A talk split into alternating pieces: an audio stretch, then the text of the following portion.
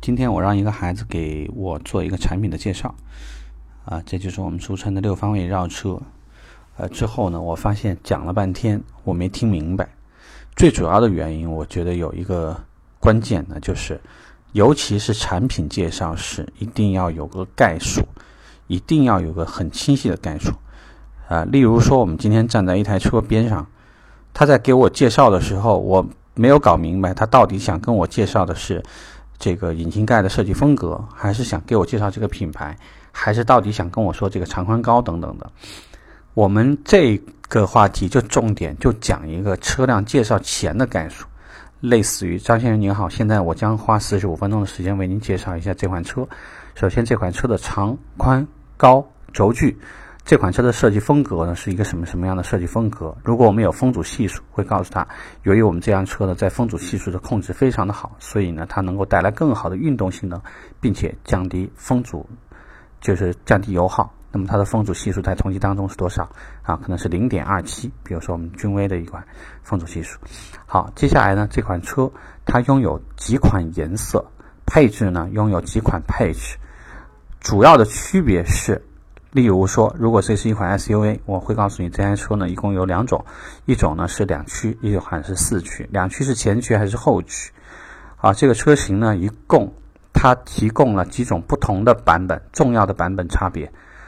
啊，可能是手动挡和自动挡的差别，有可能是这台车呢在这个配置当中的话呢有一个很大的区分区分。如果没有的话呢，那我们进入到下一部分呢，就是这个车的预算范围从什么价位到什么价位。如果是跟客户实际销售的时候，你会一边介绍的时候，尝试着一边跟客户进行互动，去探寻客户对于哪一个配置、哪一款价格、哪一个预算，或者说重要的哪一个东西呢是最关心的，你可以直接切到一些对应的产品的介绍上面。如果没有，只是考核或者是常规练习的时候。那你就可以忽略这个互动的部分，而直接进到整个车，像刚刚我们说的长宽高轴距、颜色、配置、价格差异的主要点，这个部分一定要去比较完整的去练习，多次练习啊。如果有需要呢，或者说你做的比较熟练了，你可以尝试更多的跟客户去眼神互动一下，去了解一下他感觉上他对什么东西更感兴趣。最容易出现的情况就是，当你收到某一个东西的时候，如果客户是下意识的会去拿着配置单去比较，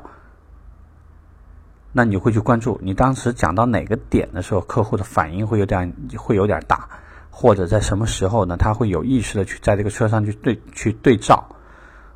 然后你讲到什么时候呢？客户会比较关心。比如说，如果我一说到这个车什么什么价格范围段。如果这个客户显示出来比较激动，哎，也许说这个预算范围跟他所期待的范围，呃，比较接近，尤其是对客户之前对我们这个车了解不是很多的情况下，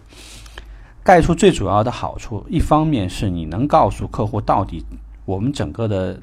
这个产品的介绍呢可能会花到多少时间，尤其在考核的时候，这是很重要的。第二，当我告诉客户我在产品介绍的时候呢，如果你有什么不清楚，你随时能打断我。这个呢，之前就相当于说，我们把一个游戏规则，呃，预先说了，这个做了一个铺垫。第三，如果这个车我们涉及到六个不同的方位，就是讲到车辆的外观设计、品牌特点、发动机设计、主动安全、被动安全、行人保护的安全部分、车尾的便利空间部分和主驾驶的科技这个配备和人性化配备这些方面，那。你肯定会去关注客户到底在哪个部分会更感兴趣，所以如果客户的时间比较有限，你可以直接切到他最关心的那个部分，那也不会有问题。之后如果有可能或者时间充裕的情况下，你再把客户所关心的其他的部分都详细的去讲一讲。所以概述最主要的目的，一方面探寻客户的反应，第二，在讲到一些核心内容的时候，先让客户对于这个车的外观主要的一些卖点。有一个概念性的了解，这呢也有一个好处呢，就是当你发现你讲这个概述的时候，客户已经显示出来对这个车，呃需求上面有一些不匹配，或者预算上有些不匹配，至少能够让你很快知道你要找一个时间切到别的车型，或者说呢去推荐一些金融方案来满足客户的需求。所以就是概述这件事情非常重要，请大家在产品介绍的时候一定记得这个环节不要漏。不要直接就进到了产品介绍环节，这样很可能会让你走很多弯路，好吧？OK，这个话题我们聊这儿，拜拜。